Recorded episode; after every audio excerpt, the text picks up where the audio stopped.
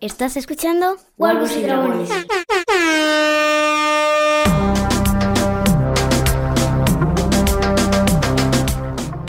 ¿Qué tal? ¿Cómo les va? Les damos la bienvenida a una nueva entrega de Wargos y Dragones, el podcast de Babel Infinito, en el que nos dedicamos a hablar de, en esta ocasión, por bueno, y por nueve semanas más, de sobre la casa del dragón. Yo soy ajeno del tiempo y saludo a mi compañera que me acompaña aquí. Pavo, ¿cómo estás? Hola, ¿qué tal? ¿Todo bien? ¿Cómo te tratan los dragones? Bien, vamos mejorando, vamos, vamos queriendo, de a poquito. poco- hay gente por ahí, bueno, después vamos a leer los comentarios que se preguntaba, se, se sorprendía de, o no sé si no fue en el grupo el de Telegram, que se sorprendía de que estuvieras tan a la expectativa de la serie, no tan entregada, por decir de una manera.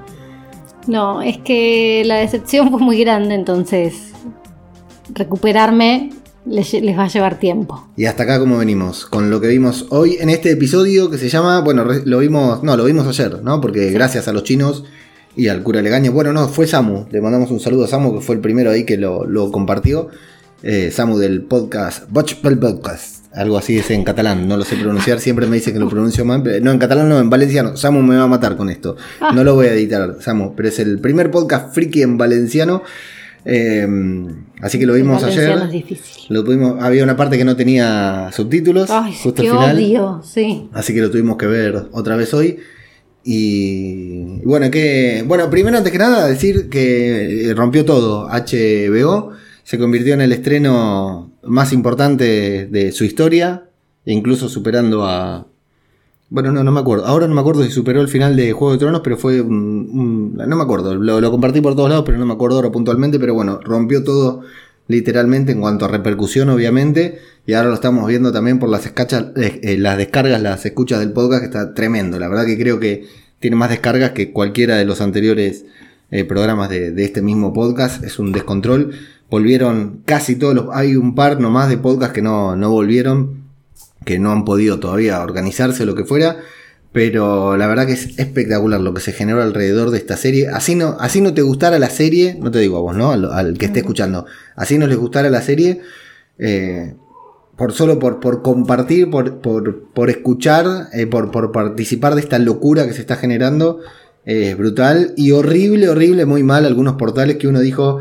Eh, este episodio, la temporada 5 de Juego de Tronos te spoileaba el final de la Casa del Dragón y hacían toda una nota ahí contando alguna frase, algo que han comentado en la Ah. temporada 5 de Juego de Tronos que ya anticipa el final. Muy mal, por eso, bueno, su trabajo es ese, ¿no? Conseguir que la gente haga clic, pero muy mal por esos artículos. Y bueno, y este episodio de Rogue Prince, que eh, ahí estamos viendo la traducción más o menos, que es como el príncipe rebelde, el príncipe pillo, dijimos, ¿no? Si lo hiciéramos en, en Argentina, y que se aplica también para cualquiera de los dos, ¿no? Puede ser el príncipe o la princesa, porque los dos son como desacatados, Sí. diría Patoruzú. Sí, sí, la verdad que sí, estuvieron bastante desacatados ambos. Bueno, y el, este segundo episodio, eh, que tuvo menos violencia, menos sexo, es un episodio también muy Game of Thrones. Tuvo de más diálogos, política. Sí, ¿no? Eh, que igual eh, el pobre rey es un pelotudo en la enésima potencia, pero sí tuvo mucha política y el, el- el típico que dirige y el típico que se sienta a decir yo soy el rey, pero no, ni ahí. Como que hay otro que gobierna, ¿no? Sí. Prácticamente Sí, sí, en casi todo. Sí, no, no, no lo nota el pobre Viserys que es manipulado, pero eh, está ahí. Bueno, vamos a. El, el episodio comienza con. Bueno, primero tenemos intro. ¿Qué te pareció la intro? Yo la. Ya habían avisado que iba a haber intro, que no la hubo en el primer episodio. No sé la razón porque no sé si anticipa algo de la trama. Yo pensé que no la había en el primer episodio porque nos iban a contar algo que no. que, que podríamos llegar a ver. Eh, a mí me gustó, me gustó mucho, me, me emociona otra vez reencontrarme con, con esta música. El diseño, si bien es diferente, es, es similar, ¿no? No- Sí, pero tiene un patrón que, que- que es igual. O sea, Sí. que respetan. Eh, Esas cosas me gustan. Bueno, te gusta. A, a mí me hubiera. Me gustó también. Pero me hubiera gustado. eh, Yo tenía la expectativa de escuchar una nueva composición y de que vos pensás que esta canción hace algunos años no la conocíamos. Mm. Y hoy, por ahí, eh, la vamos escuchando cantando en nuestro subconsciente. A mí me hubiera gustado que el compositor Ramin Shawadi nos sorprendiera otra vez con una canción muy difícil superar a esta, ¿no? Es como que eh, superar a, a la música de Star Wars, si bien John Williams tiene la de Indiana Jones, eh, la de Superman y, y es la de Star Wars, digamos, tiene Claro. todos hitos, pero ¿cómo superas a la de Star Wars? Eh, acá también, ¿cómo supera Ramin Djawadi a esta composición casi perfecta que hizo? Que Sí. está bien, pero... Yo no sé si tenía que superarla, porque estamos hablando de, de lo, de lo mismo, o sea, cientos de años para atrás, pero la esencia es la misma, las casas son las mismas, la, eh, yo no sé si... Para mí no tiene necesidad de cambiarla eh, nada. Yo, simplemente por, por ver, por enamorarme de otra canción, me hubiera gustado conocer, escuchar eh, una nueva composición, pero bueno, no, vamos a tener esta intro con sangre que va por todos lados ahí. Llevándose y vamos a ver un breve vista- vistazo a este lugar llamado Los Peldaños de no sé cuánto, en donde vamos a ver a, a este hombre cangrejo Un asco. eh, que sí, hasta Horrible. creo que fue Jess, si no fue Jess, perdón a quien haya sido, que ahí en un grupo, en uno de los grupos de Telegram dijo que le parecía el inicio de cualquier episodio de, de The Walking Dead, ahí Sí, con, sí. con un insecto saliendo de una calavera, eh, que nos anticipan eh, algunas cositas de las que vamos a hablar en el episodio. Y después vamos a encontrarnos ahí con el consejo otra vez. Pasamos mucho tiempo ahí en la mesa del rey, Sí. en los dos episodios. Eh, hablando... Al Pepe, pero sí. Sí, de- sí, sí, porque todo se digita de otra manera. Hablando de un tal Sir Ryan, que ex comandante de la Guardia Real, que pasó a mejor vida, así que lo despedimos ahí en, en dos líneas de guion. Me imagino que en los libros debe ser un personaje Sí, del cual para se que sepa lo más. Mm. nombren así, tiene que serlo. Tiene que ser algo para, para los fans, para los lectores. Y nos vamos a poner en campaña rápidamente para encontrar un reemplazo como jefe de la Guardia Real. Dato importante del que no se dice nada, pero que lo podemos ver y más adelante va a haber una, una mención a eso. Que eh, Ramira, bueno, esto vos te sorprendiste antes. Yo, Sí, yo- me yo te quería sorprender, gracia. yo te quería sorprender en la grabación, pero me, me- me- te spoileaste lo- el resumen. Que ya lo había leído en Twitter y después Plique en Garrapato y Lentes en eh, Misión de Audaces, en Misión de Dragones, eh, la bautizaron como Ramira y con todo lo que me costó de pronunciar su nombre sí. correctamente, me parece un nombre genial. Así que oficialmente Rhaenyra pasa a llamarse Ramira de aquí en adelante. Hasta el, fin, hasta el fin de los tiempos. Sí, me, parece, me pareció genial cuando lo leí y después cuando se lo escuché a ellos. Es brillante. Bueno, decía que mientras está, se está debatiendo todo esto, Ramira, que recién acaba de ser nombrada princesa de Roca Dragón, heredera del trono de hierro, continúa sirviendo copas. Ahí, Sí. Pau, calladita, ¿no? Está claro cuál es el lugar que le dan como Mm. futura reina de Westeros. Podría estar sentada en la mesa o bien podría no estar sirviendo copas. Sí, sí, podría estar haciendo el trabajo de princesa futura reina. No tengo idea cuál será. Claro, seguro que no es servir copas. Claro, no, no creo. Pero bueno, de última, tampoco le viene mal porque puede escuchar la sarta de huevadas que se dice eh, en esos consejos, que de la otra manera quedaría mucho más excluida de lo que queda, ¿no? Porque No se queda. enteraría de nada, claro. claro. De hecho, ahora que lo decís, ¿no? La semana pasada, eh, Daemon escuchaba detrás de una pared. Ahora Ramira está por ahí poniendo caras, viste, que muy, muy de telenovela, muy de culebrón, ¿no? Sí, de esto de, venezolana. sí. De, de ver, de estar ahí escuchando y bueno, después terminar metiendo, pero un, un recurso muy utilizado también esto de, de escuchar. Bueno, en conclusión van a evaluar a varios candidatos que tienen, que son todos muy competentes, pero mientras están hablando de esto aparece el negro Corlys a los gritos muy enojado porque perdieron cuatro navíos y uno de ellos llevaba su bandera, así que quiere que se hagan cargo del problema, es justamente el problema este con el señor cangrejo. ¿Qué? ¿Cuál es el problema? Diga lo que tenga que decir. Sí, sí, está genial cuando entra a los gritos y la mano le dice, bueno, Corley, si tiene que decir algo, ya lo estoy diciendo, papi. ¿Qué quiere que te lo ponga por escrito? No, no. sí. No me estás escuchando, si lo ignora, ¿viste? No, Sí, no- sí, lo no. tiene anulado, no, no lo registra. Eh, bueno, es el mismo problema del que ya habíamos hablado la semana pasada. Mm. La mano le dice que está todo bien, pero que se lo tome con calma, que si quiere decir algo justamente lo diga. Que lo diga. Y le dicen que bueno, que le van a compensar por este navío que, que perdió. Y el negro dice, pero yo no quiero que me compensen nada, quiero tomar estos peldaños, ir a los peldaños para mostrarles quién manda. Aunque la corona, dicen, no quiere entrar en conflicto con las ciudades libres. Y acá ya nos van mostrando que Ramira observa atenta mientras va sirviendo el vinito, se toma su tiempo para- también para servir. Y Corles dice que eh, el pirata justamente no pertenece a las ciudades libres, pero ellos consideran de que las ciudades libres lo están apoyando. Claro, ¿no? sí, porque de algún lado, creo que es lo único inteligente que dijo el rey, que de algún lado está obteniendo eh, este, las naves Sí, sí. y las personas. Alguien lo está financiando, evidentemente. Claro, alguien por detrás le, le está dando una mano. Así que confrontarlo sería como una declaración de guerra hacia las ciudades libres con quienes no quieren eh, entrar en, en conflicto. Ahora, las ciudades libres, ¿será Dorn una de esas ciudades Y libres? Don, Bravos, claro, todos esos que están Claro. en el otro continente, imagino yo, entiendo yo, ¿no? No es Westeros, porque eh, Viserys es eh, rey ahí de Westeros y, y después están las ciudades libres, que son, bueno, donde estaban los Dothraki, que ya no me acuerdo cuánto es, to- Claro. to- todo eso no están dentro de, de su reino. Eh, y bueno, Corlys tiene un planteo bastante lógico, ¿no? Que dice que, ¿por qué los canarios, esto lo digo yo, no lo dice Corlys, ¿por qué los canarios eh, hacen lo que hacen, pían de noche? Es increíble, están tapados y están ahí piando. Eh, bueno, lo que dice que el rey, el reino está mostrando debilidad, ¿no? Inac- Sí. a- Al mostrarse, eh, al no tener acción, al no pasar a la acción, está mostrando debilidad, que no está generando que nadie le tema. eh, dejan que el Don Cangrejo haga lo que quiere, que las. eh, y ahí nos enteramos que Daemon haga lo que quiere también en Rocadragón, dicen, porque se fue a Rocadragón con los capa dorada y se instaló ahí sin que nadie le diga nada cuando él supuestamente le pertenece a, a Ramira. Así que está Sí, sí, dando. no, solo eso. Se fue con una mina, él Sí. tiene su tierra, pero su ahí no la mencionaron lugar. todavía, me parece. Bueno, pero yo- nosotros ya sabemos Ah, que se fue con una mina, se fue en un dragón, Sí. volando con una mina. Sí. O sea, salvo que le haya tirado del dragón, a Roca Dragón llegó con ello. Y tal como dijiste, no se había ido a ver a, a su esposa, la fea. Te dije La fea. que no iba a ir a ver a la esposa. Bueno, y lo que dice es esto, que el reino está dando una imagen de debilidad. La mano le dice, cuidado Corley, porque sentarte en la, ma- en la mesa del rey no te convierte en un igual.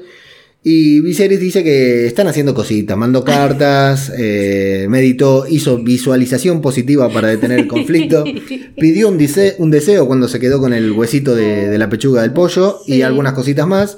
Y Ramira, cansada de poner cara frente a la cámara, dice, tenemos los dragones, vamos a usarlo. Tienes jinetes de dragones, le dijo al padre como diciendo, pedazo de inútil. Claro. Somos Targaryen. Si necesitamos algo, vamos y lo buscamos encima de nuestros dragones. Y a Corlys le gusta. A Corlys dice, bueno, la princesa tiene, ti- por lo Tiene menos un plan. alguien tiene una idea. Claro, tiene un plan. Y eh, nuestro querido, que somos muy fans de Otto Hightower, Ay, qué hijo de puta. Lo odio, lo aborrezco con todo mi ser. como no la puede mandar a lavar los platos, dice, ¿por qué no la, no la usamos para otra cosa y que vaya a elegir al, al nuevo Total. jefe de la Guardia Real? La tiene que cuidar a ella también. Acá vos me hiciste el comentario. Ahora dice, la, la manda a, a elegir al, al jefe de la Guardia Real, que también va a ser su guardaespaldas. Claro. Pero después cuando lo elige, no quiere, la quiere manipular No, no, a ella también. aparte no tarda ni dos segundos más, o sea, en dejar la super reunión que estaban teniendo con Corley, supuestamente súper importante, en la cual eh, Ramira no puede decir ni una sola palabra. A los dos segundos el chabón está ahí viendo qué Mm. mierda está seleccionando Ramira. El chabón no puede no digitar todo. Y me parece que sabe, porque no es boludo, tiene cara de boludo, pero no es boludo, que con Ramira no va a poder hacer Sí. lo que puede hacer con el padre, por eso mete a la hija a que se coja al rey. Sí, si no lo sabe, lo descubrió en este capítulo, ¿no? Sí. Eh, la verdad que está. El personaje de Otto es aborrecible desde el episodio pasado, Ah, desde, sí. casi desde el primer minuto, pero está tan bien actuado que me parece que está genial. Cómo está construido. El, el actor Sí. la rompe toda. Pero bueno, yo tengo ese problemita. Cuando veo. Mm, No, no, que es no detestable, veo al personaje, no veo al actor, veo al personaje y al personaje lo aborrezco. Es detestable. Creo que igual la gran mayoría de los personajes, si nos ponemos a analizar después, son bastante odiables. Porque a mí me cae bien Corlys, por ejemplo. Mm. Pero bueno, después cu- cuando le propone que se, que se case con la hija, ya deja Claro, de ya te inmediato. Creo que sí, creo que en, en el Game of Thrones anterior teníamos personajes que nos caían mejor de los que hay ahora. Igual son pocos, ¿no? o los sea, que estamos viendo hasta el momento. Todos los Stark. A ese te referís a Claro. todos los Ay, Stark. qué lindos. Listo, Y sí. no veo ninguno, el único que vi no me gustó, pero bueno, no importa. Bueno, eh, Ramira va a estar ahí eligiendo los. el- entre los candidatos, que son todos. tienen hazañas de pacotilla. Eh, tiene algunos problemas con el protocolo, que le tienen que decir que. Bueno, acá te toca agradecer, viste, como que no estaba. No sé si tiene problemas de protocolo porque quedó claro que la mina la tiene re clara. Mm, Que se sabe todo lo que tiene que decir. Lo que tiene es que le chupa un huevo. claro, le dijeron, "Mirá, tres carajos. este subió la, la escalera, ¿no? Hizo Claro, parkour. y, le tiene que agradecer la Claro. pelotudez que hizo. O sea, vamos, señores, Claro. a ver si hay algo mejor, más potable para agradecer. Entonces, no, no, no es que no sepa lo que tiene que hacer. Eh, no le pareció digno de, de un agradecimiento, nada más. Totalmente. Bueno, a ella le va a interesar algún guerrero que tenga experiencia y el único, eh, bueno, algo que vimos en el, en el episodio pasado, ¿no? Que Rhaenys dijo en el episodio pasado que eh, ninguno de estos había combatido. El único que combatió es justamente Criston Cole, el hijo del mayordomo de la casa Dondarrion, que había entrado en combate en Dorne, estuvo como un año, por eso lo hicieron caballero ahí de, de la casa. Mientras se va presentando, la mano ya suspira por detrás porque dice, ya entiendo, ya sé lo que se me viene acá. Y, y cuando ella lo, lo decide, dice que es él, eh, intenta hacerla desistir, intenta manipularla, pero eh, bueno, lo que quiere es que elija a alguno miembro de, de- a un Quiere que, aliado. quiere que elija a alguien que él también Claro. pueda manipular. Exacto. Porque está claro que a este chabón que ya le había pedido en su momento el favor de la princesa cuando antes de atacar al tío y ganarle, no después, creo, pues ya no me acuerdo. Este, como que hay algo ahí, ¿no? Y claro, o sea, el chabón se da cuenta que si elige a ese, ese no va a ser manipulable, o al menos no en principio. Entonces se le van cayendo así las fichas Sí. alrededor de Ramira. Pero bueno, ella dice lo que el rey necesita a alguien que pueda defenderlo, me parece, y ella logra darle la vuelta, ¿no? Que, Sí, que él le tenga que terminar dando la razón. Así que bienvenido, Criston Cole. Se ha convertido en, en el guardia, el jefe de la guardia. Bueno, el jefe. Casi es el no de la. Guardia de la Noche.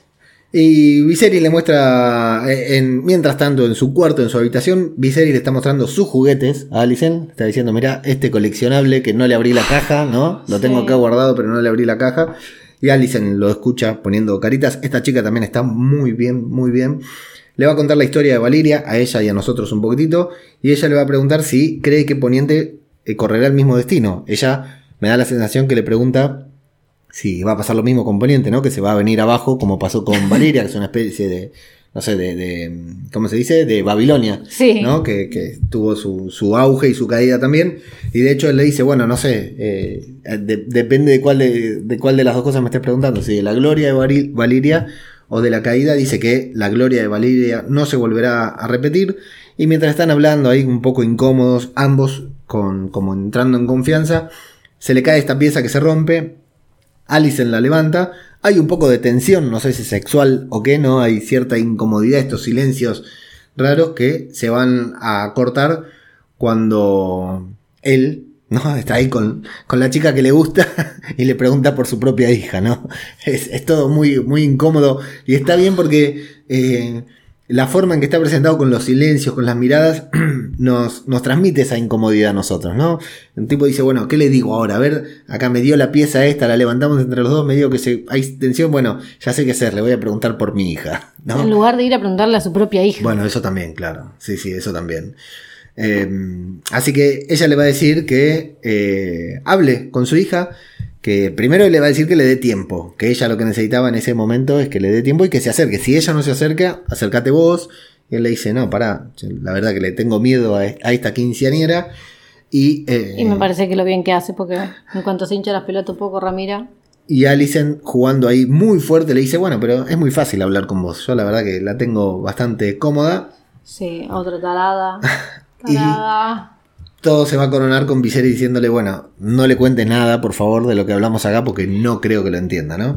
¿Viste cuando le tenés que decir a alguien, pero esto lo estás diciendo? Bueno, no, entonces mejor dejarlo así. Esos Sí. secretos que sabés que lo tenés que mantener en secreto porque te estás mandando una cagada más grande que una casa.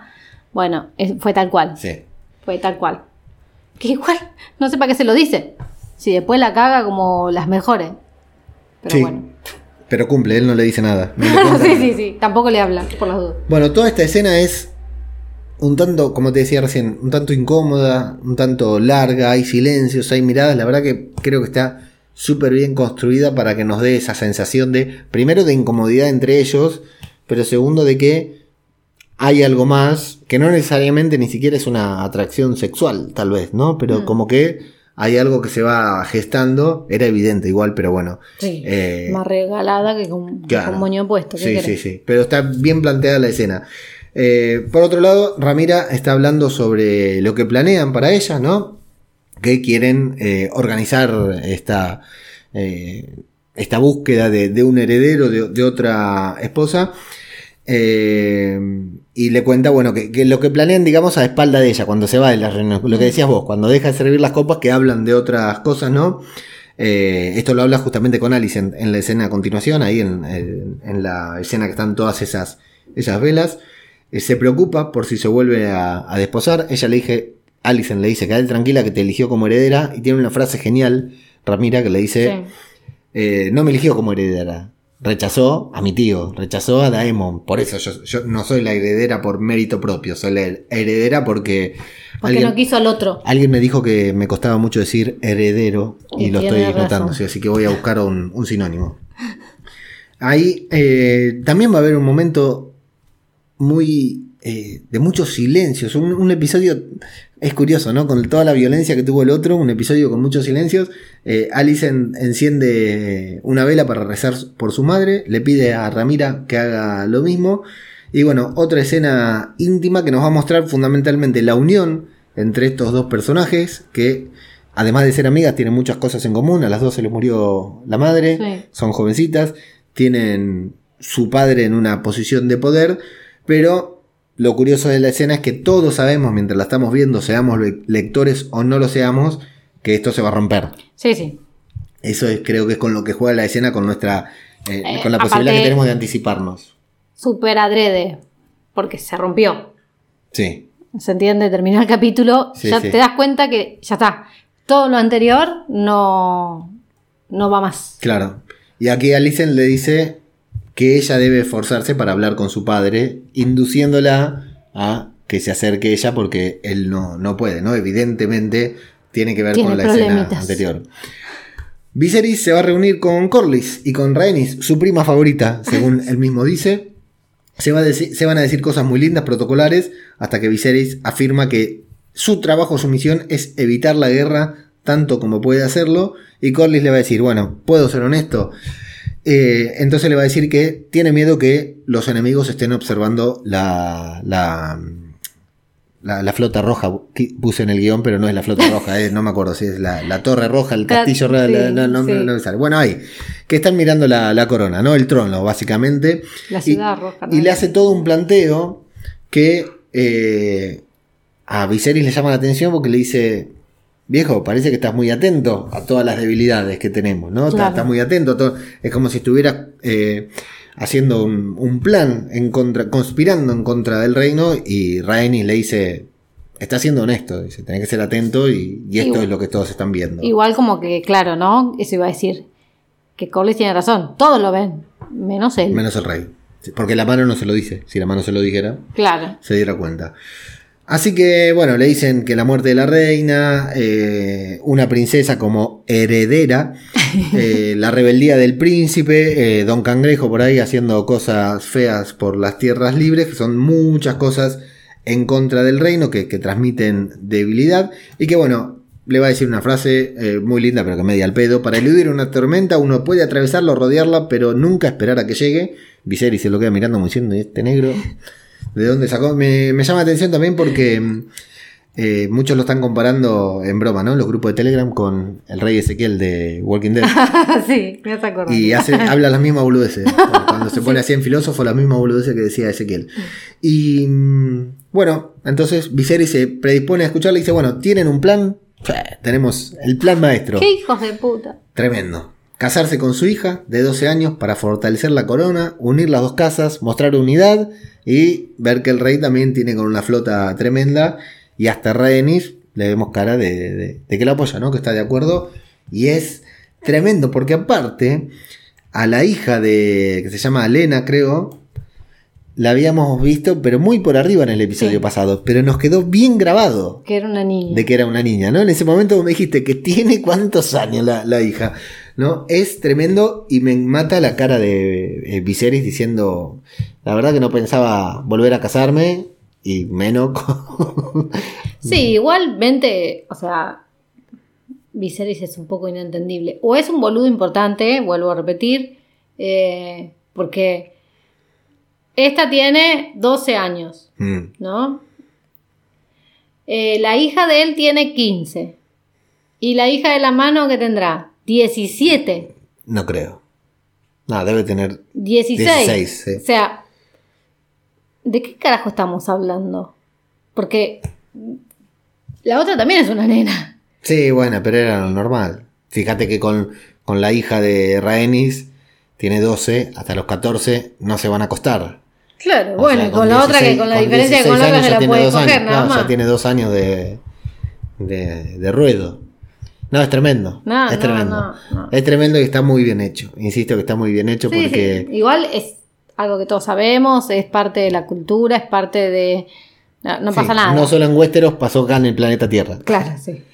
Eh, y lo, lo, lo- lo peor es que tiene lógica lo que le está planteando.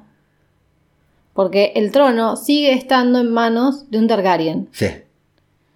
Porque Claro, tiene encima eso, es normal que los Targaryen se casen entre ellos. Targaryen. sí. Entonces, la verdad que es descabellado porque tiene 12 años, todo lo que, todo lo que vos quieras. Pero si lo pensás políticamente, cuadra por todos lados. Mm. Sí. Porque es, es mantener dentro del.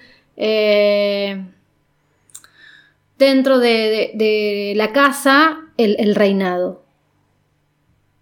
Salvo que éste sepa que si tiene un hijo con otra Targaryen y es varón, no pueda sostener lo que le dijo a su propia hija.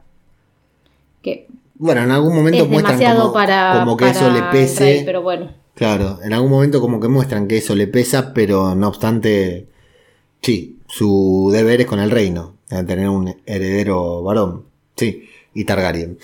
Eh, bueno, sí, es un momento indignante del Sí. episodio. Nos vamos a ir justamente a continuación a una muy linda cena entre padre e hija, tan incómoda y con tantos silencios como cada una de las escenas que nos Madre encontramos en esta. Eh, con notaciones un tanto diferentes también, porque antes había silencios por incomodidad, aquí hay otro tipo de incomodidad. Ramira le dice justamente que no hablaron mucho, está tratando de acercarse al rey tal como se lo dijo Alicent, y lo cierto que bueno, tampoco lo van a hacer, no lo van a lograr. Afirma que Viserys le dice si, si puede hablar, si puede ser honesto, ella le dice que puede hacer lo que quiera porque es el rey, y le va a contar que amaba a su madre, ese lo voy a decir yo también, un gran diálogo, se quedan ahí calladitos los dos diciendo boludeces. No, pero la verdad que es lo más tierno y lo más vinculante entre padre e hija, que sacando el servicio de las copas en las reuniones, es lo que se vio en la serie. Sí. Después le va a contar sobre los caballeros, sobre la poca experiencia que tenían todos. Y de hecho, acá está bien él porque apoya que haya elegido a Kristen Cole, no Sí. le dice nada. Porque él no es el que se tuvo que poner contra la mano. Claro. Ah, que si no. Hay otro silencio incómodo hasta que ella saca el tema de, de cuando estaban en el consejo, que ella intervino, que ya se metió para decirle que tenemos los jinetes. Y él la va a interrumpir y le va a decir: Vos sos joven, tu momento es de aprender. Nada, no la deja opinar Sí, absolutamente claro, nada. igual ella saca el tema como para debatir Sí. sobre la situación y el chabón lo único que le dice, vos sos chica. Sí. O sea, No es forma de entablar un diálogo con tu hija, ¿no? Si querés, con tu hija adolescente. no, pero aparte, no solo con tu hija adolescente, con tu hija la que acabas de nombrar reina. Sí. O sea, futura reina. ¿De qué estamos hablando? ¿Cómo se supone que.? Ah, no, no tiene sentido. Sí, no, no, no aconsejamos este tipo de diálogos con, con hijas adolescentes, ni con hijos tampoco. Bueno, el rey se va a hacer un tratamiento ahí con gusanos en la mano. Ay, Tremendo. Tremendo. Creo que Córtenle el dedo y es más fácil. se armó mucha, mucho quilombo la semana pasada por el tema de la, de la cesárea, porque hubo muchas críticas a la escena por violenta. No, no se quejaban por los mazazos en la cabeza, sino porque la cesárea era muy fuerte. Fundamentalmente, bueno, voy a matizar esto. Una asociación que apoya a gente que perdió embarazos. Eh, decía que la serie no avisó que iba a haber algo así, que entonces hay muchas personas que se lo encontraron por sorpresa, que no hubiera estado mal avisar para que uno pueda decidir si verlo o no. No tiene sentido por ningún lado, pero bueno. No, aparte, perdón, pero el aviso estaba escenas de violencia. Claro. O sea. eh, y aparte, hay una embarazada, señores, en algún momento iba a suceder. Mm. Y también en algún momento iba a morir, porque todos sabíamos. O sea, el que no lo sabía, madre mía, que dentro de un termo. Sí, sí, curioso. Eh, A menos que lo hayan hecho para llamar la atención, digamos, sobre este tema, pero además eh, sería... Querían que, que haya un aviso, digamos, como antes de la escena, como The Walking Dead hace eso, cada vez que se viene una escena así un poquitito fuerte, y es The Walking Dead, no es Game of Thrones, eh, hacen un corte y te ponen una pantalla que dice... ¿Ah, este sí? programa- sí, no te dice ahora van a matar a fulanito, pero te dice eh, eh, a continuación escenas fuertes o algo así, ¿viste? Desde Mira. hace un par de temporadas lo vienen haciendo, pero acá en Juego de Tronos no tiene sentido. Imagínate que hicieran eso antes de la boda roja. Claro. Y dijeran, ahora vienen, cuando nosotros queremos que está todo tranquilo, dicen, "Ah, prepárense que ahora spoiler. vienen los cosas, ¿no? Sería Falta el, falta el cartel de spoiler. un spoiler de la propia serie, sí, tal cual. Bueno, a mí este me dio más, no sé, tal vez porque no soy mujer, pero este de la mano ahí en los gusanos me dio una impresión tremenda. No, no, lo del. Lo del embarazo no. Lo de la cesárea es, es violenta, es trágica, es un golpe a la, a la identidad como mujer, a- porque está bien, fue súper desgarrador y qué sé yo. Las mujeres hoy no pasan una cesárea así. Y me corrijo, no todas. Claro, Entonces, en su, en su hay mayoría. todavía algo de esto presente en la sociedad, quizás no en la española, pero sí en la argentina y en algunas otras más también. Entonces, eh, toca por ese lado, de, de- de ese lado de, de violencia, ese lado en donde eh, no se deja de tratar a la mujer como un objeto. Claro, eso, también eh, Porque, listo. O sea, vos fíjate que son muy pocos los que en otra situación hubiesen decidido salvar al bebé y no salvar a tu esposa con la que venís compartiendo mínimamente 15 años, porque si la piba tiene 15 años, o sea, pero bueno, sí. es parte de, de la serie. Bueno, horrible tratamiento con gusanos. Eh, muy, muy, muy prolijo. Y bueno, ahí le va a contar a Otto que Corlys le, le entregó a la hija, por decir de una manera. La cara de la mano, acá es donde te digo que está Sí. brutal, porque se nota que se está conteniendo. Sí. Se nota que quiere decir, este negro hijo de puta. Me está cagando claro. la vida. Yo lo tenía todo armadito y mirá cómo me viene a joder la vida. Sí, no. Eso es lo que me parece genial, cómo Me- se nota en el igual- actor que está conteniendo gestos. Me encanta cómo eh, Viserys no lo ve. Y bueno, sí. Es eso. Sí, sí, es un boludo. A mí me gusta, a mí me gusta el personaje. no lo ve. también, pero o sea, es un boludo. sí. el chabón se le nota la legua, la jeta que pone, porque le están cagando, le están escupiendo el asado poco más y no lo nota. Mm. No, no, no le llama ni la atención que vos decís, ¡buah! Pero no. Y acá hay una frase que seguramente vas a opinar, que la mano, como no puede decir, este negro hijo de puta me está cagando, dice, pero es- es- esa chica es muy joven. Sí, claro, como si la hija de él tuviera 26 años, ¿viste? Una mayor, una adulta, una persona que puede tomar decisiones por sí sola. Ay, no, es un hijo de puta. Tremendo. Bueno, y acá tenemos al, al gran maestre que sin embargo le dice, che, pero no es una mala opción. Dice, va- y, y le da todo, el- todo el- la visión, ¿no? Eh, unifican las casas, dan un mensaje de unidad, de fuerte, qué sé yo. y la- Vuelvo a repetir. Políticamente Es un buen- es lo que corresponde. Claro. ¿Cuál es el problema acá? Que la mano tiene hecha su propia quintita y entonces le importa un carajo. Sí. Pero corresponde que el chabón, no me gusta, tiene 12 años, volvemos, pero corresponde que el rey se case con otro Targaryen, porque todos los Targaryen, muy pocos fueron los Targaryen que se casaron fuera de, de su propio linaje. Y ni siquiera es una prima directa, o sea, Sí. Sí, sí.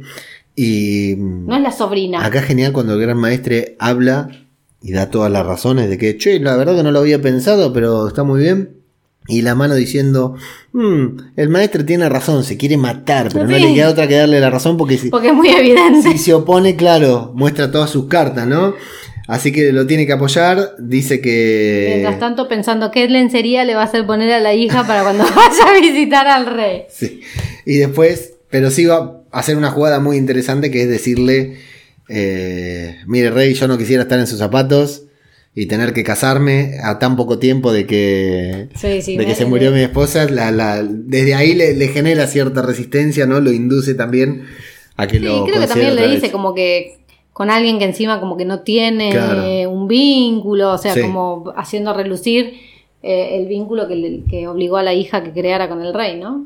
Nos vamos al encuentro entre Varys, Varys, eh, Varys no, Varys está bien muerto, entre Viserys y Lady Lena, esta chica que tiene 12 años, pero además de tener 12 años, es muy peque, la actriz. Le faltó desarrollar. ¿No? Entonces la vemos y es bueno, absolutamente más chocante, claro, porque vemos a un viejo con A propósito, a eh, propósito. una nena brutal.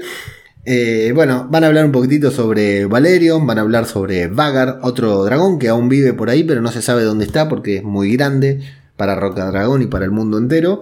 Y al final, después de esa caminata, que está Corlys ahí supervisando desde arriba, eh, Lady Lena le va a decir que sería un honor para ella unir a vuestras casas y bla bla bla, le hace toda una Sí. charla protocolar. Tuvo un speech bien armado. Sí. La verdad que hay que tener en cuenta que la piba sabe lo que tiene que decir, cuándo decirlo, cómo decirlo. Sí. Y Viserys que le dice, tu papá te dijo que digas eso, ¿no? Sí. ¿Y qué te dijo tu mamá? Que no me tengo que acostar con vos hasta los 14. Que hasta los 14 años no me voy a acostar No con me voy a vos. acostar con vos. Y acá es brutal, ¿eh? Porque Viserys te puede caer mal, pero traga saliva, como diciendo, la puta madre, ¿qué Sí. estoy haciendo? ¿No? Sí, sí, la verdad que sí.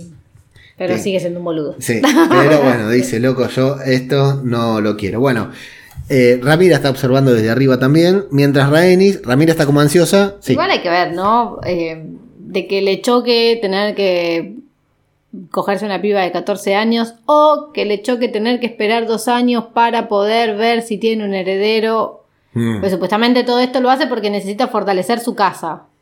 Porque si no, en donde muera eh, Ramira, a la mierda. sí. Entonces, mm, no sé ¿eh? qué es lo que más le, le choca. Bueno, a mí déjame pensar que tiene un poquitito de, de- de decencia, un poquitito de moral. Eh, decía, Ramira está observando desde lejos, un tanto intensa, mientras Rhaenys, la madre de la niña, está sentada tranqui ahí y le va a preguntar si está molesta, si, si la preocupa, ¿no? Esto de que su padre esté eh, por casarse o viendo si contrae matrimonio con otra persona. Acá a mí Rhaenys me gusta mucho el personaje porque todo el tiempo que la muestran está como más allá de todo.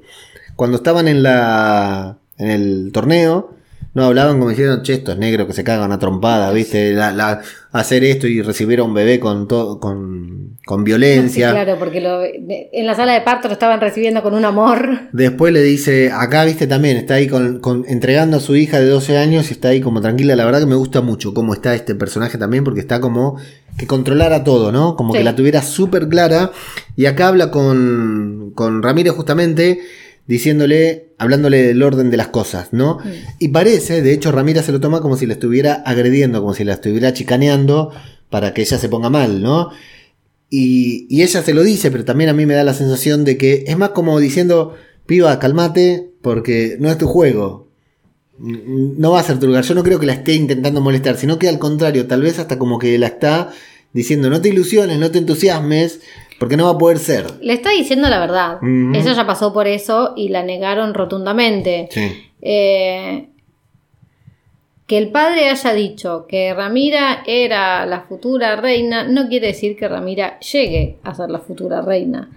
Vos imaginate que la proclamó como futura reina y sin embargo en las sesiones sigue sirviendo copas Claro. y ni siquiera le deja participar o incluso no logra sostener una conversación en Claro. privado con su propio padre para ella exponer lo que cree. Claro, porque tal vez no. puede no dejarla participar en el consejo, pero podría escuchar su opinión. Sí, Podría debatir con ella. sí, no lo hace. No lo hace. Bueno, eh, y acá Rhaenys le dice algo que está buenísimo. Mirá, dice, no importa si es con mi hija o con otra persona. Tu papá se va a volver a casar, va a tener, va a engendrar chicos y alguno de ellos, Va a ser raro. de casualidad nada más, va a ser varón. Sí, sí, y cuando, es 50-50. claro, Listo. cuando ese varón nazca y Llegue a la mayoría de edad. tu papá se muera y la tengan que coronar a alguien, van a coronar al varón, no te van a coronar a vos. Dice, ese es el orden de las cosas, le va a decir. Ramira me encanta porque dice, cuando yo sea reina, voy a cambiar el orden de, la- de las cosas. Y esto es como romper la rueda de Daenerys. Sí. Es igual, me encanta. Y así terminó. Sí, bueno, exactamente. Y, y Rhaenys le va a dejar tranquila diciendo que los hombres van a preferir que el reino arda antes que ser gobernados por una mujer. Claro que sí. Le dice, y tu papá no es tonto, tu papá lo sabe, así que mm, por más que te nombró a vos, nunca vas a sentarte en el trono. Y eh, brutal momento cuando le dice, no, es que a vos, Rhaenys le dice, ya tuvieron la posibilidad de elegir una reina y no lo hicieron. No, no, no, lo hicieron, no te eligieron a vos. Sí, sí, como si ella fuera especial. Claro, no te eligieron a vos, quedé tranquila. Dice, a mí se me pusieron de rodillas y todos me juraron lealtad. Y Rhaenys le dice, ¿se los recordás eso cuando le servís las copas? ¡Uh! Tremendo. Ese, ese momento y Ramira hasta acusa recibo, ¿no? Se queda ahí. Bueno, ya te digo que para mí acá no hay confrontación, sí por parte de Ramira, no por parte de Rhaenys, porque estoy seguro que lo hace con buena intención.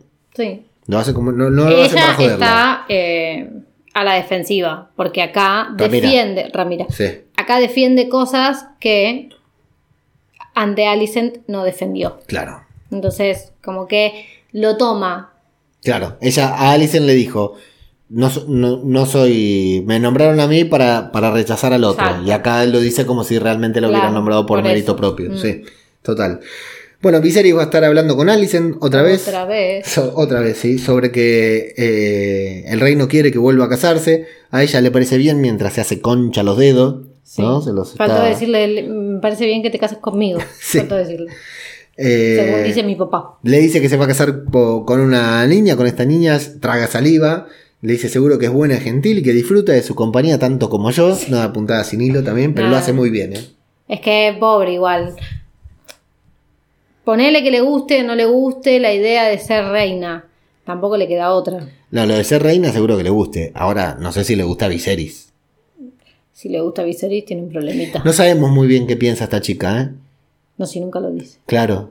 No puede, no lo tiene permitido. Eso, me- eso lo estoy pensando ahora, que no sabemos realmente si ella quiere esto o lo hace porque no le queda otra. A ver, Tal vez tiene ambición. podemos entender que si se está reventando las manos, no estaría muy feliz Mm. en la situación. Pero bueno, Sí. en voz alta nunca lo dijo y por lo que vemos no lo va a decir. La certeza que tenemos de, de Alicent es que la quiere, se lleva bien con Ramira. ¿no? A Ramira la quiere. Porque hasta el final vemos que el anuncio que hacen a ella le preocupa más, no sé si le preocupa más, pero le preocupa qué va a pasar con su relación con, con su amiga, ¿no? Sí, que bueno, después veremos qué tanto se sostiene eso en el tiempo, pero igual. Hmm. Bueno, y mm, le va a dar un regalo que es la pieza que había roto, que se había roto en la escena anterior, en el encuentro anterior, que la, repararon. Viserys se va a poner muy contento. Hay como que hay un, un vínculo, ¿no? Como que están por entrar en confianza, pero bueno, la mano va a interrumpir porque ha convocado a un consejo urgente, corta todo el clima. Y ahí en el consejo lo que le van a contar es que se robaron un huevo de dragón y que fue justamente Daemon Targaryen el que se robó un huevo. Dejó una carta contando que se va a casar con una nueva esposa siguiendo las, las tradiciones tradiciones. de Valiria y lo invita al rey a su fiestita. Se va a casar con Lady Misaria, que está... eh, Miseria, dije yo en, la, en el podcast pasado, es Misaria, pero es solo una, una vocal, no es tan grave. No es tan malo. no es tan grave el error. Dice que está embarazada y que, bueno, es para ella que se, tal como la tradición de los Targaryen, quiere tener un, un huevo ahí debajo de la cuna o algo por el estilo.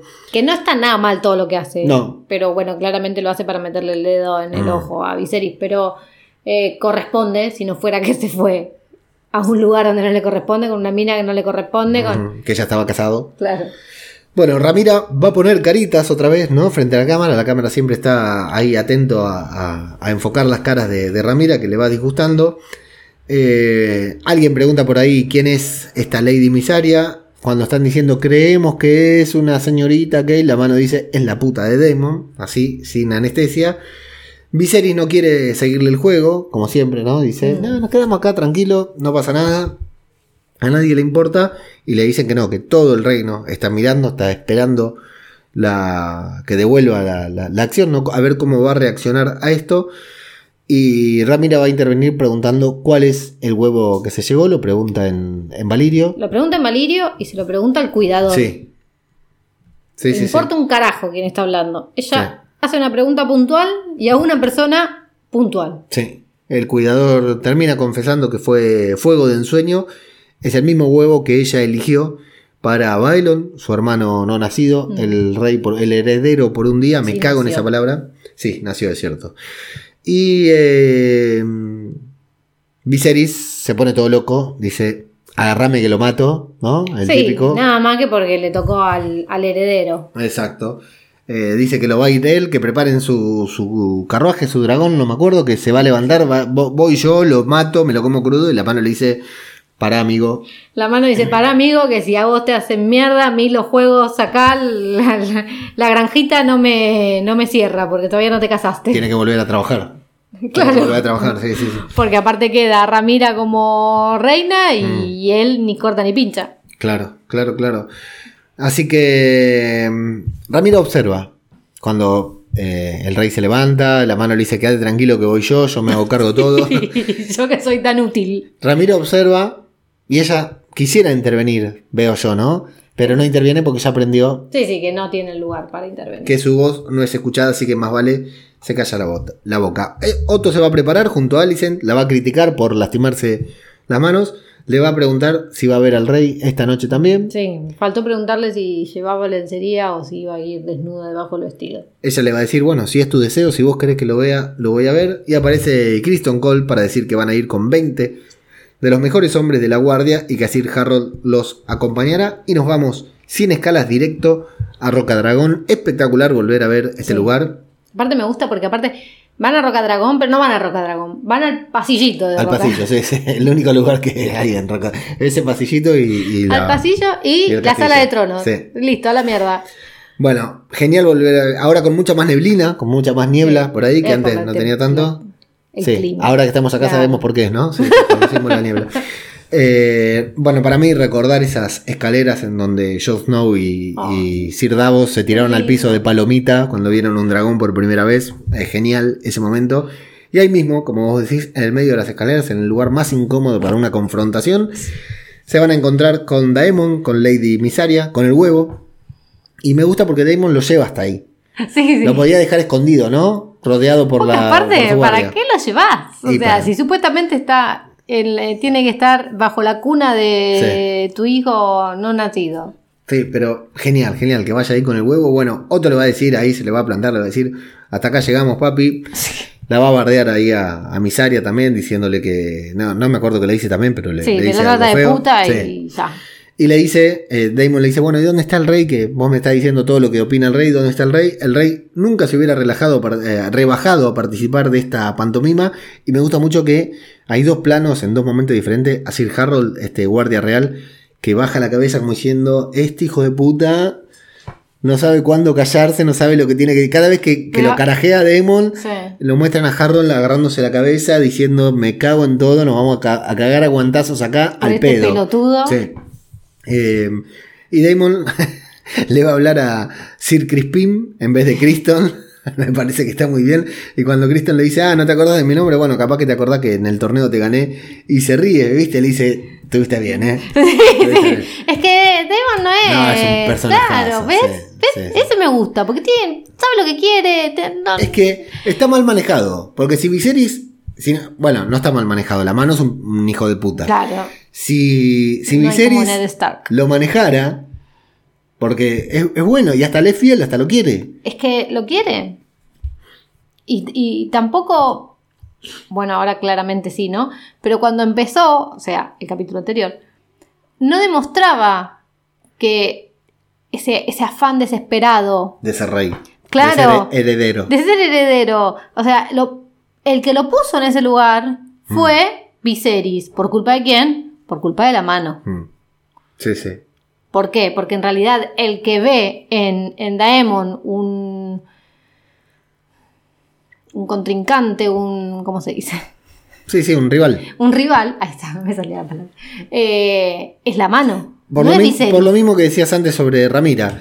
Si a Viserys le pasa algo y Daemon ocupa el trono, A Daemon no lo puede manejar. claro, ¿qué haces? Porque Daemon lo manda a decapitar. Claro, directamente. Directamente, porque aparte manifestó que no Hightower lo era malo, claro. Sí, sí, sí, totalmente. Bueno, y ahí Daemon va a decir que su amor no, no entiende de tradiciones, se van a calentar los ánimos, le va a ofrecer el huevo, ¿querés el huevo? Acá está, agarralo si te la bancás. Agarrarlo con la mano.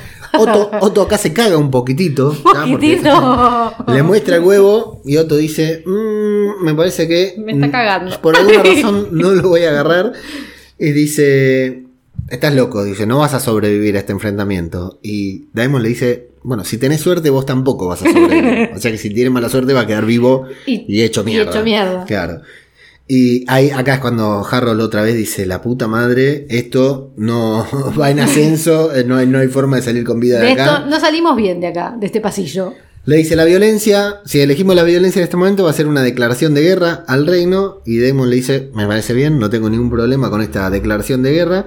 Y dice, aunque se salde, aunque esta declaración de guerra se salde con la muerte de tu hijo nonato y de su madre, le dice. Y ahí hay una secuencia, otra vez, ¿no? Cuando desenfundan las espadas, Sí. que lo hacen, no lo hacen, lo hacen todos al mismo tiempo.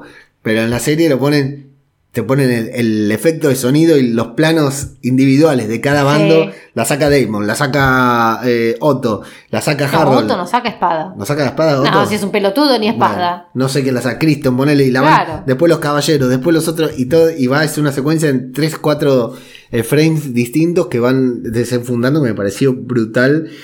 Y bueno, se van. Ahí Otto, antes se había tirado un pedito, de esos peditos que salen con un poco de caca. Acá ya le salió, le salió la caca completa. Eh, pero se corta todo porque escuchan un ruido. Ah, no, primero aparece el dragón de Daemon, que no me Cuando. Daemon desenfunda y el resto de los demás, o sea, el resto de los soldados también en contra de Daemon, el dragón dice acá, paren, paren la rotativa, a mi papito no. Claro. paren acá. Se para ahí nomás. Y ahí, Sí, y de ahí ruge. ahora yo pienso, ¿esto no lo pensó Otto antes? Es que Otto no piensa más allá de su quindita que tiene armada. Se no fue hasta da. ahí con 20 tipos armados, sacan la espada y dicen ahora lo- los cagamos matando y nunca calculaste los dragones. Es que no, no, no. Bueno, se queda ahí y dice, guarden la espada, no seamos boludos, pensemos lo que hacemos. Cuando él fue el primero que amenazó. Sí, sí, sí, fue el que iba, iba poniendo las cosas feas. Bueno, se va a escuchar un ruido, va a aparecer ahí Cyrax con Ramira, es Daenerys. Sí, sí, es, es Daenerys a full, eh, ahí saliendo de la bruma. Sí. Y, y como con esa calma, esa tranquilidad, no sé si calma, esa, Determinación. esa frialdad, ¿no? Esa, es- es- esa frialdad, esa, eso de saber lo que estás haciendo y Mm. decís, no se mueve un pelo, ¿entendés? Vengo a esto y, y- y ya, punto. Sí. Eh, bueno, Cyrax se posa ahí sobre en la escalerita, que aguanta bastante la escalerita. Sí, esa. la verdad que se la rebanca. Y eh, Daemon pone carita como diciendo, me cago, acá se me cortó todo. Eh, la música, tremenda la Sí. música de este momento. Bueno, Ramiro va a bajar del dragón. Otto le dice, Criston, llévatela de acá. Y ella dice, ojo porque mi dragón si me tocas se pone todo loco. Es muy sobreprotector. No Suele ser muy nervioso. sobre, sobre- sobreprotector. Y Kristen dijo, ni en pedo. Nadie la toca. No, importa Andá lo que, no mami. importaba lo que decía Otto. nadie puso una mano encima de, de Ramira. Y ahí se va a hablar con Daemon. Empiezan hablando en, en Valirio y le dice: Estás usurpando mi casa. Y él le dice: No es tu casa hasta que no cumpla, hasta que no seas mayor de edad. Van a hablar sobre Misaria. Bien, ¿no? Porque como para que quede en evidencia que Daemon también lo tiene todo calculado, Sí. ¿no? Porque en realidad no la está usurpando, tiene razón. La casa es de la familia. Mm. Ella es princesa, pero ella tiene 15 años nada más. Todavía le falta para cumplir esa No mayoría y no puede ejercer. tener e- esa, eh, ese peso Sí. que, que le pusieron, digamos. Entonces, eh, hasta eso tiene, tiene clara Daemon. ¿no? Lo rebanco a Daemon, ¿eh? Sí, yo también, yo también. Personajazo. Eh, y Daemon dice que, bueno, que él quiere un huevo para su hijo también, pero al final, ante la pregunta de Ramira, no le puede mentir. No, ¿Viste? porque tienen un vínculo Sí. tan especial, tan, Sí. tan, iba a decir, la- iba a usar la palabra puro, pero ese vínculo de puro no tiene Claro, nada. de- Pero tan descartemos la parte, la- la- descartemos esa atra- atracción sexual, esa conexión, no sé si es sexual, pero esa conexión, son Targaryen. Entonces son Targaryen, son tío y sobrina. Entonces, cuando le puso el colgante y ese de, de Sí, acero sí. Valeria, entendemos que hay Algo hay ahí. una atracción sexual. Descartando eso, Eso vimos que se la- quieren. y cuando Miseri, no, Eh, Misaria. Misaria le, mandó, le dijo que le podía traer a alguien de pelo rubio. De pelo rubio, claro. También quedó bastante claro. Pero, eh, no obstante, se nota que, ah, más allá de ser Targaryen, tienen un vínculo. Sí, sí. Una relación. Tienen el vínculo que no tiene con el padre, lo tiene con el tío. Total. Porque Total. pueden hablar, ya los mostraron varias veces, intercambiando ideas, diciéndose cosas. Eh, me gusta mucho que lo hagan en Valirio. Me encanta. Sí, está bien también. Porque es esa privacidad y esa ese peldaño por el de encima del resto. Claro, Incluso de Otto. total. Entonces me, me encanta. Lo disfruto mucho cuando hablan Sí, si lo pensás, los, los que cuidan a los dragones Hablan, sí. Valirio, pero Hightower me imagino, alguna que otra palabrita, Sí. alguna mala palabra de saber, como todos que aprendemos. lo lo primero que que aprendemos son malas palabras. Eh, así que bueno, él le va a reconocer que no está embarazada. Sí, Visaria sí. todavía, ¿no? ¿no? no le puede mentir.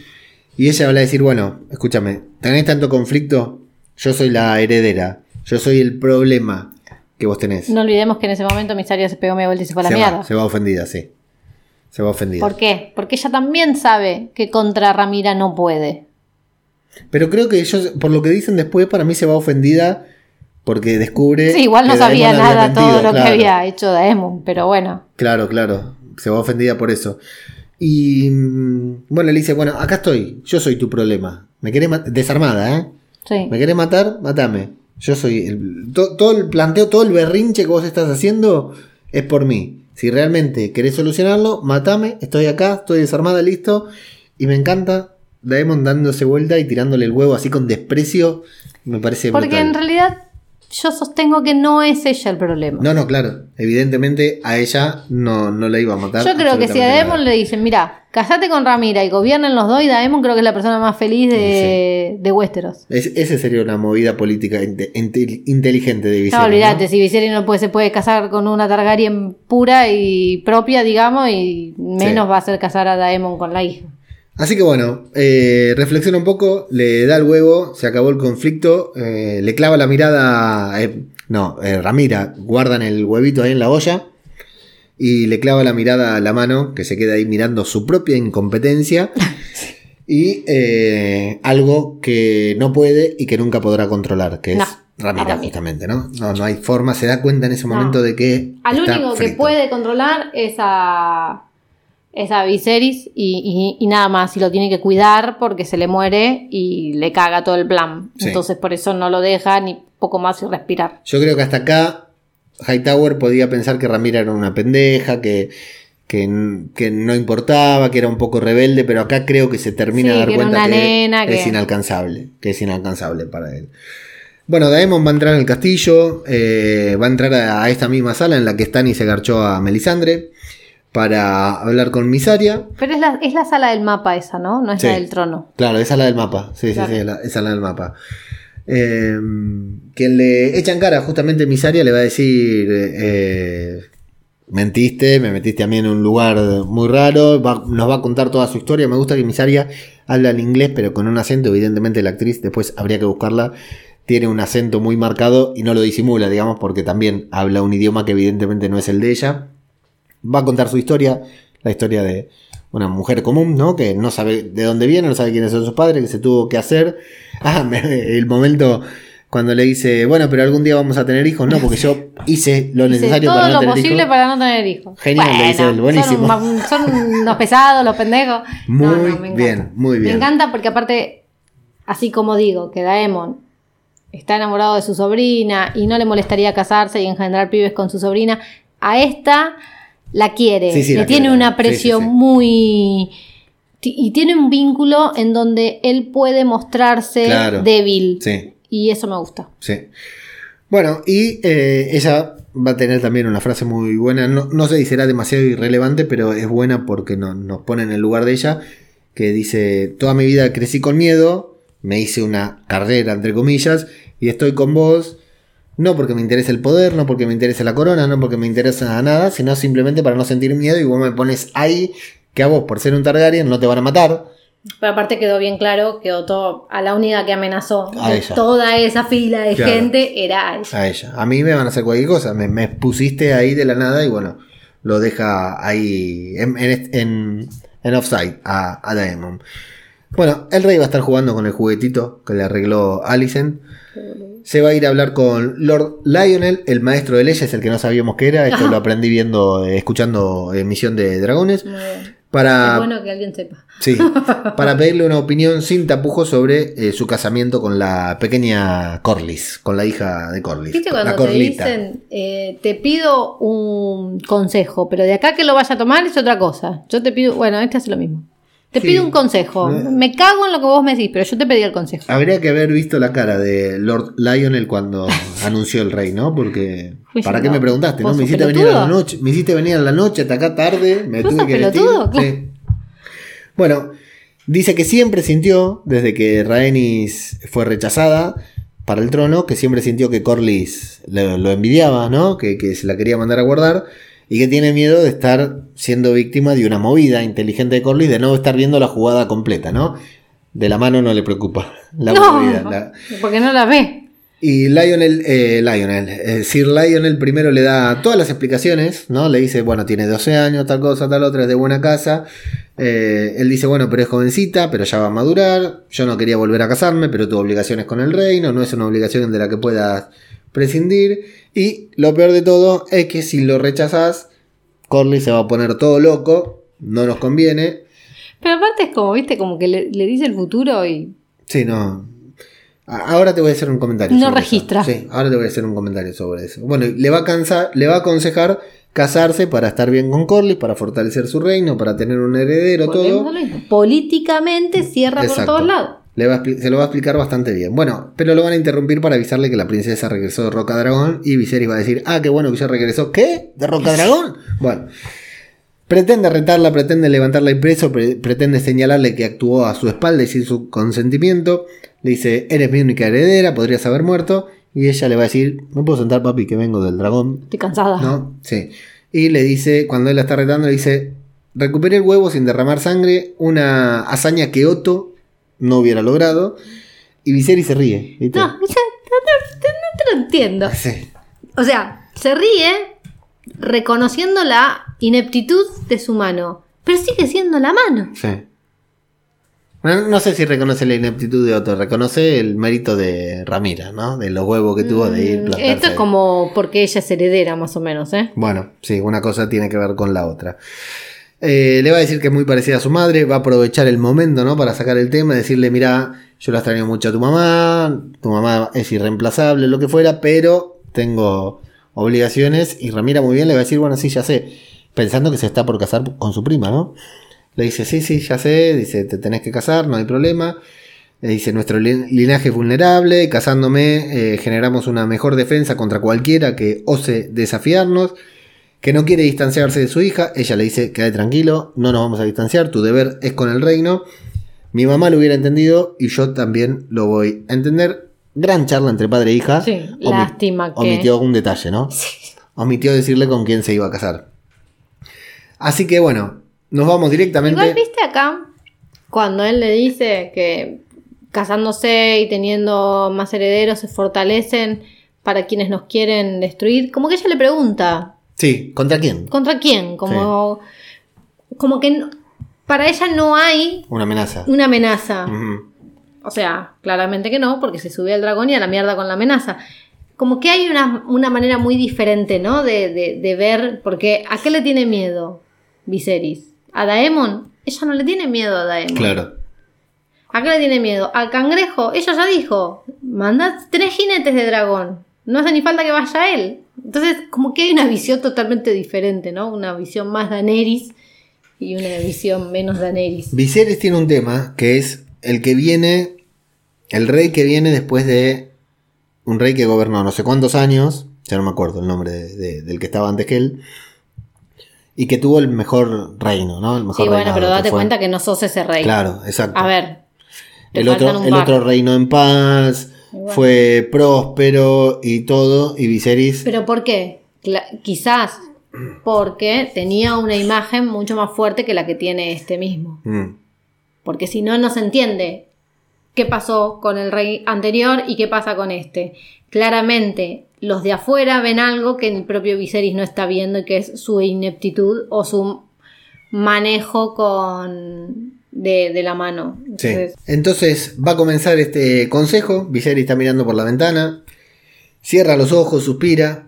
Se da media vuelta, da los, los buenos días y dice: Bueno, he decidido tomar una nueva esposa. Corley saca pecho. Sonríe, viste, dice: Ahí se viene. Al fin llegué. Ramira asiente con la cabeza y dice: Dale, papi, decilo, no hay problema. sí. Acá estoy. Yo te apoyo. Y después, así de repente, y acá es lo que te, iba, te dije antes que te iba a comentar. Acá hay un. Lamentablemente voy a reconocer que faltó algo. Se olvid- cortaron una escena. No es que solo Viserys se olvidó de. omitió decírselo a su hija, ¿no?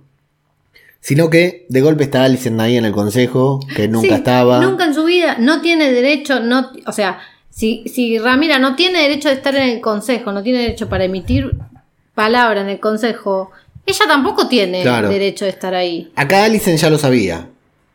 No sé. Sí, sí, Alicent ya lo sabía, por eso está ahí. Pues ya saben que lo iba a mencionar. Faltó una charla con Otto. Faltó el momento en el que Viserys toma Sí. esa decisión. Para sorprender a la audiencia, omitieron contar algo. Sí, igual me cago porque estaba cantado. veía, claro. Pero, o sea, no sorprendieron a nadie. No. Para mí quedó mal. Para mí es- esto lamentablemente con mucho dolor tengo que decir que cuando estaba Alicent ahí nosotros nos dijimos, ¿qué hace Alicent ahí? Ya- ya- sabiendo ya lo que iba a pasar. Claro. Pero decimos, ¿por qué está parada ahí? Te empezás a cuestionar porque Claro. si, si nunca estuvo acá. Porque aparte, ¿qué voz le estás dando? Si las mujeres no tienen voz. Claro. De hecho, si no me equivoco, la, la verdad me iba a prestar atención, pero no presté atención. Eh, me parece que cuando entran todos, creo que Otto ya está sentado. Ah. ¿Entendés? Cuando él está mirando por la ventana me da la sensación, creo haber visto, pero me iba, lo quería repasar, de que Otto ya está sentado, eh, por lo cual te deja entrever que si es así, si es como yo estoy diciendo, que ya hubo una conversación. Evidentemente, al menos Otto no, no, no, se, no se levanta y le grita, tomá, negro, ya, ya lo sabía, ¿entendés? Claro. Eh, por lo menos, ponele que Alicent no lo supiera, que para mí también lo sabía, pero Otto eh, sí lo sabía, porque no se sorprende, no festeja, está ahí como diciendo, bien, la pegué, hice una buena movida, pero para mí quedó, ahí le faltó algo, le faltó algo al, al capítulo, ¿no? En el nivel de montaje, tal vez la escena está, la tuvieron que cortar o algo, pero bueno. Bueno, el tema es ese, que Viserys dice, me voy a casar con... Está señalando a uno y señala al otro lugar, ¿no? Entonces Corley también llamalo aparte y explicarle al negro, ¿no? Sí, que igual no tiene, no, o sea, no tiene justificado, iba a decir, porque tiene 12 años, la otra tiene 16, 4 años de diferencia, me cago en la diferencia. Bueno, Entonces, ¿qué le va a explicar claro. A Corlys? Eso también, ¿por qué se casa con Alicent? Porque es un pelotudo. Entendemos que porque se lleva bien, porque se siente Entendemos bien cuando está que con ella. porque Otto hizo un trabajito finito, finito, finito. Claro, pero ¿en qué le conviene? Se tiene que casar para tener un heredero.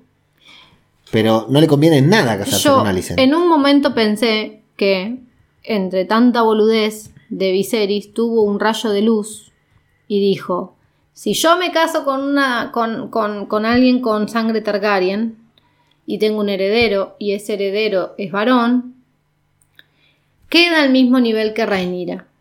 Lo pensé yo, eh, ojo.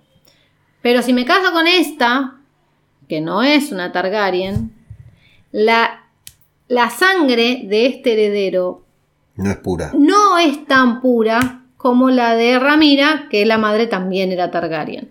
Lo pensé por ese lado. Ahora, yo no sé si Viserys tiene tanta lucidez Claro. mental para poder ver eso, pero es lo que pensé yo. Digo, elige a esta, primero porque le hicieron un trabajo fino de aquellos. Pero ponele que Viserys sea re inteligente y la tenga re clara y sepa, qué sé yo. Eh, los herederos que, que tenga con, con Alicent no van a ser tan puros como Rhaenyra. Y como que les da el. No, no desequilibra la balanza en, en contra de, Rhaen- de Rhaenyra. sí, sí, sí. Así lo pensé, pero bueno. Bueno, yo. podría ser, pero claro, suena a un plan demasiado elaborado para Viserys, por lo que vemos, ¿no? Del Sí, sí. personaje. La verdad que sí, pero bueno. Bueno, eh, gran momento otra vez de silencio cuando Ramira, o sea, Alicent clava la vista, la vemos re incómoda y después clava la vista en, en Rhaenyra y se miran ahí y Rhaenyra lo que vos decías, ¿no? Se ve que no, no se pone a llorar, pero pucherea un poquitito, ¿no? Mm. Como diciendo doble traición. Pero aparte, claro, de última venida, decímelo vos. Claro. Flaca, decime que te estás haciendo la buenita con mi papá por las noches. Mm. No me hables de que no, mi, tu padre se tiene que casar porque el reino, porque el heredero, Sí. porque. Sí, sí. No me Es- hagas. Es una traición. Claro. Y es brutal Viserys en ese momento que ponen unos segundos a las dos chicas mirándose entre sí. Y Viserys cuando ve que Ramira está haciendo puchero le dice, eh Ramira, ¿qué onda? Sí, No, no es un pelotudo. ¿Qué te pasa Ramira? ¿Que te lo tomaste mal? Un pelotudo. Pero no te dije que me iba a casar, faltó que le dijera. No, no. Y bueno, Ramira se va, huye de ahí, eh, se va enojada, ofendida. Eh, a Alicent creo que se amputó tres dedos, ¿no? Sí, sí. Tres, tres- tres falanges se, se Perdió, amputó. perdió tres falanges. Y bueno, Corlys que se había ido muy enojado diciendo que era una falta de respeto, que estaba todo mal, que ya iban a verse, se- que, que iba a volver con... Se, se fue muy caliente. Con toda la razón del mundo. Sí, por supuesto. Por supuesto, porque aparte, ya te digo, llamó a la parte decir, che, negro, muy buena la Te propuesta, la, la consideré, pero... Dejemos a la piba Claro, para un nieto. Claro, esperemos. Si se me muere la próxima, te juro que me caso con la tuya, ¿no? Una cosa así. Sí, tal cual. Bueno, Corlys va a estar reunido con Daemon, que nos dan ahí un poquitito de suspenso, que está muy bien, contándole la historia de su casa, que bueno, qué sé yo, es... Va contando todo, la, la- Sí. que somos más, más antiguos que los Targaryen y que yo tuve que levantar, hacer todo con fuerza, na- nadie me regaló nada, lo mismo que cuentan siempre. Y le va a decir que ambos están hechos con la misma pasta. Me encanta Demon diciéndole, che, no sabía que vos también tenías un hermano rey, ninguneándolo. Y le va a decir, no, no, que a los dos nos tratan como mierda. Eh, le dice, bueno, si me hiciste venir para recordarme mi inferioridad, la verdad que no sé para qué viniste. Y al final, bueno, lo que le va a terminar cortando es lo que sucede ahí en, en los peldaños eh, con, el, con Don Cangrejo, que en realidad creo que le dicen el benefactor de los cangrejos o algo así, pero Don Cangrejo le queda genial. Le dice que, que el rey no se quiere meter ahí eh, en las ciudades libres. Eh, gran frase la de Daemon cuando dice, nunca fue el fuerte de mi hermano. ¿Qué cosa? Ser rey. No, y si, y, si tiene Sí, razón. Tiene razón. Toda la razón del mundo tiene. Corlys va a hacer un poquitito de hincapié ahí sobre la inoperancia del rey. Y Y Daemon le acá va- como que Corlys quiere hacer lo mismo que la mano, ¿viste? Sí, lo quiere manejar. Claro. Pero a Daemon no se lo maneja. ¿eh? No. Me parece. Que, que Si acepte Da- que le parezca una buena Claro, idea. Si Daemon va, es Mm. porque a Daemon le cuadra por Sí, todos sí. lados, no porque Corlys vino a decirle. O Corlys. me gusta Curlis. Curlis Sí, me gusta como el de los tres chiflados. Me gusta mucho. Lo dije y dije, oh, este no era. Me gusta mucho. Bueno, eh, como porque a él le cierra, Sí. porque él lo necesita para él afianzarse, pero no más que eso. Y me gusta cuando le dice, para, para, para. Yo puedo hablar mal de mi hermano, pero vos, controlate. ¿eh? Claro, pero por eso, por eso. Sí, sí, sí. O sea, todo el quilombo en la familia es por culpa de la mano. Personajazo, personajazo, Daemon. Y bueno, y mm, le va a decir que anda, ya que no nos reconocen nuestra importancia, anda allá y mostrarle a todo el mundo de lo que sos capaz, ¿no? Anda, enfrentate a- al cangrejero y demostrarle a todo el mundo lo que es capaz. Y yo acá me volví loco con esta presentación que hacen de este personaje que ya quiero ver porque A mí me da asco. psicópata, hijo de puta, tremenda sí. presentación de personaje. Me hace acordar, a- me, me produce lo mismo que me producía el que tomó Winterfell. Eh, sí, otra vez. ¿Me haces Sí. un favor? para Lo buscamos para la semana que viene porque no me puedo acordar el nombre. Este, Baratheon. No, Baratheon No, el Baratheon era el rey. Pero la puta madre. Bueno, seguro ahora en los comentarios alguien lo dijo. Bueno, este, este personajazo me pareció genial la presentación, como lo pusieron ahí en dos, no sé, 30 segundos, un minuto de este Sí, tipo de planos, este tipo mostrándonos Pero aparte, que está totalmente desquiciado. no solo eso, el chabón ahí, eh, porque está como mutilando a alguien y los cangrejos rodeándolo, alimentándose de todo. eh, un asco. Personajazo. Bueno, y ahí nos quedamos. Nos quedamos con eh, este lugar llamado Los Peldaños, a donde va a ir Daemon seguramente a hacer quilombo. O no. Con el. Bueno, con el negro muy caliente, ¿no? Porque le, sí. le quitaron lo que le correspondía. Dos veces. Con- sí, exacto, la segunda vez. Con Ramira, eh, sí, ya el, el trono te rechaza. Corlys. Sí. Con Ramira enojada con Alicent, con la mano en un episodio que le, no había ganado ninguna, Sí, ganando sí, la, la- jugada más importante. Sí, sí, sí, porque venía mal en este episodio y terminó ganando todo. Y bueno, y Viserys en el mismo lugar de siempre. ¿No? Sí. Si- Siendo manipulado para un lado, para el otro, no, no entiende nada, pobre, no entiende nada. Bueno, voy a si te parece bien, voy a contar algunos de los comentarios que tenemos en Evox. Tremendo. Muchísimas gracias a todas las personas que escucharon esto. Doy por hecho que hay gente nueva que está escuchando este podcast. Que, o sea, gente nueva quiere decir gente que no escuchaba antes cuando hacíamos eh, las últimas temporadas de Juego de Tronos que nos unimos.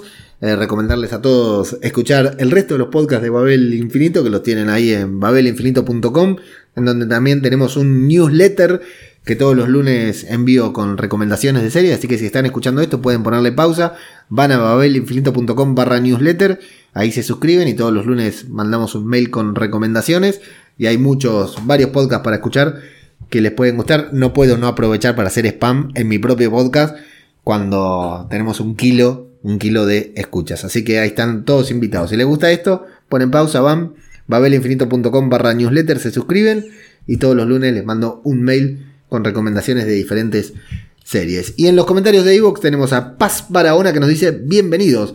A Cristina Albalá, que no sé si vos lo recordarás, Pau, pero Cris, que es una oyente de, de todos los podcasts que, que hago yo acá en Babel Infinito.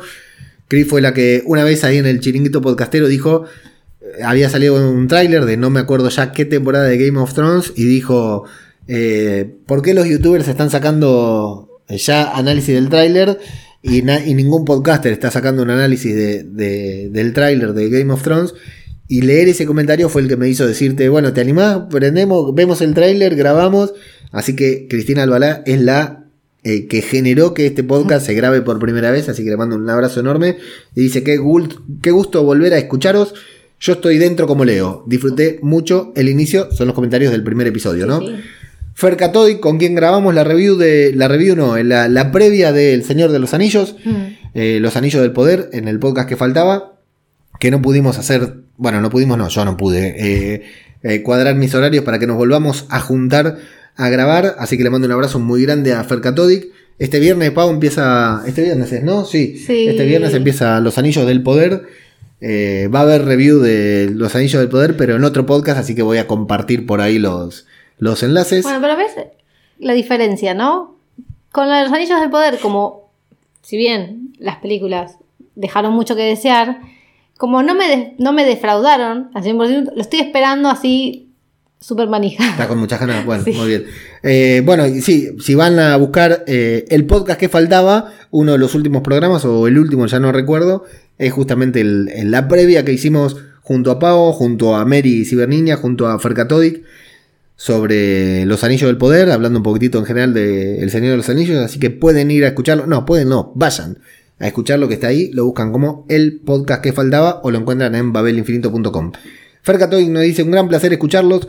Ha sido un regreso de gran calidad con un análisis muy certero de este primer gran capítulo. Seguiremos escuchándonos. Abrazo grande. Explica el misterio de Misión de Dragones, que también después de mucho tiempo sin grabar, estos muchachos se juntaron otra vez y nos deleitaron con un podcast maravilloso, un análisis eh, muy bueno y súper divertido. Dice, ya estoy por aquí yo también, lo acabo de poner, imagino que es el podcast. Lunática Love, que también siempre nos sigue por todos los podcasts, dice, me ha gustado mucho vuestro análisis, os seguiré escuchando. Un abrazo, el gran genio total del cura Legañas, dice, maravilloso podcast. Con su Martín Fernández dice, pues aquí estamos también. Y luego viene espectacular esto. Eh, no voy a leer el nombre y apellido, voy a decir el comentario directamente. Dice: Hola Leo y Pavo, soy Jimmy, Jimmy Jazz de Roca Dragón. Qué grande, Jimmy, que le mandamos un saludo. La, convocamos en el episodio pasado. Recién los escucho porque hasta ayer no pude ver el capítulo, pero el primer podcast que puse es, por supuesto, Guardos y Dragones. Y qué sorpresa que se acuerden de mí.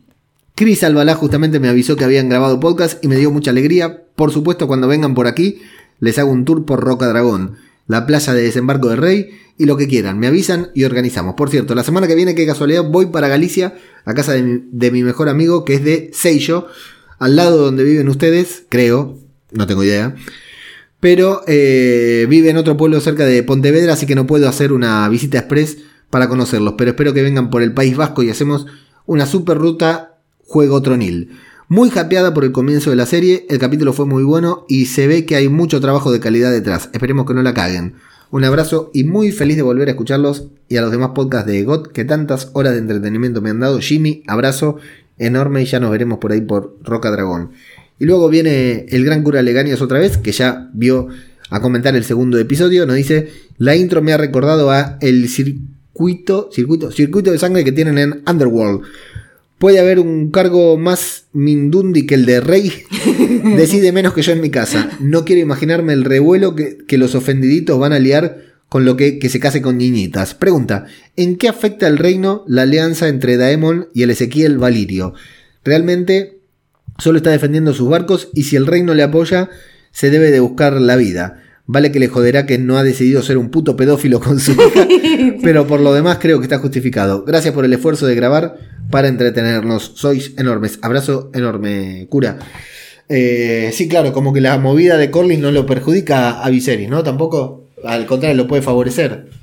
Sí, eh, salvo que este sea su primer intento y lo que busque realmente es darle el apoyo necesario para que derroque a, a Viserys. Sí, claro. Porque no perdamos de vista que es una casa muy poderosa, una casa muy grande. Si Corlys le retira el, el apoyo a Viserys para dárselo a Daemon o simplemente por quitárselo, es probable, como ya le dijo incluso el maestro de las leyes, que se le iba a ver negra. Porque pierde primero mucho dinero, pierde un, un puerto, pierde comercio, pierde muchas cosas. eh, por no querer casarse con su hija de 12 años. Sí, y fundamentalmente que no sé en qué le afecta hoy, al día de hoy, esto, pero A futuro yo creo que sí. el negro Corlys algún plan está tramando. Sí, sí, sí, por eso te digo, hizo, la gran mano. O sea, Claro, ir es por mano, esto, sí. porque claro, lo que pasa que pareciera como que Corlys tiene eh, la visión a futuro, ¿no? Como que el, el cangrejo está creciendo. Y pararlo ahora no implica, o sea, no le va a demandar lo mismo que pararlo dentro de cuando tenga la fuerza suficiente o cuando los pueblos libres realmente terminen de confirmar que lo apoyan para eh, sacar a, a Viserys. Así que no sé. Para mí es un proyecto a largo plazo que Sí. tiene. Es una inversión, Sí, una sí. inversión a futuro. Sí, para mí sí. Bueno, eh, lo veremos, veremos esta inversión en el próximo episodio. La semana que viene nos encontramos otra vez. Durante toda la semana nos los vemos, nos escuchamos en el resto de los podcasts. Y no sé, eh, Los Anillos del Poder sale el viernes. No tengo la menor idea cuándo voy a publicar la review en ese otro podcast, que es el, el otro podcast de Babel Infinito. Así que bueno, ya compartiré los enlaces atentos a las redes sociales y a los diferentes lugares. Paulita, muchas gracias por acompañarme una vez más. Gracias por presionarme a hacerlo. Me voy a editar el podcast y a dormir. Muchas gracias y hasta la próxima. Chao, chao. Adivinaste, soy Targaryen, soy del fuego. Dale, dale, dale, el dragón. Dale.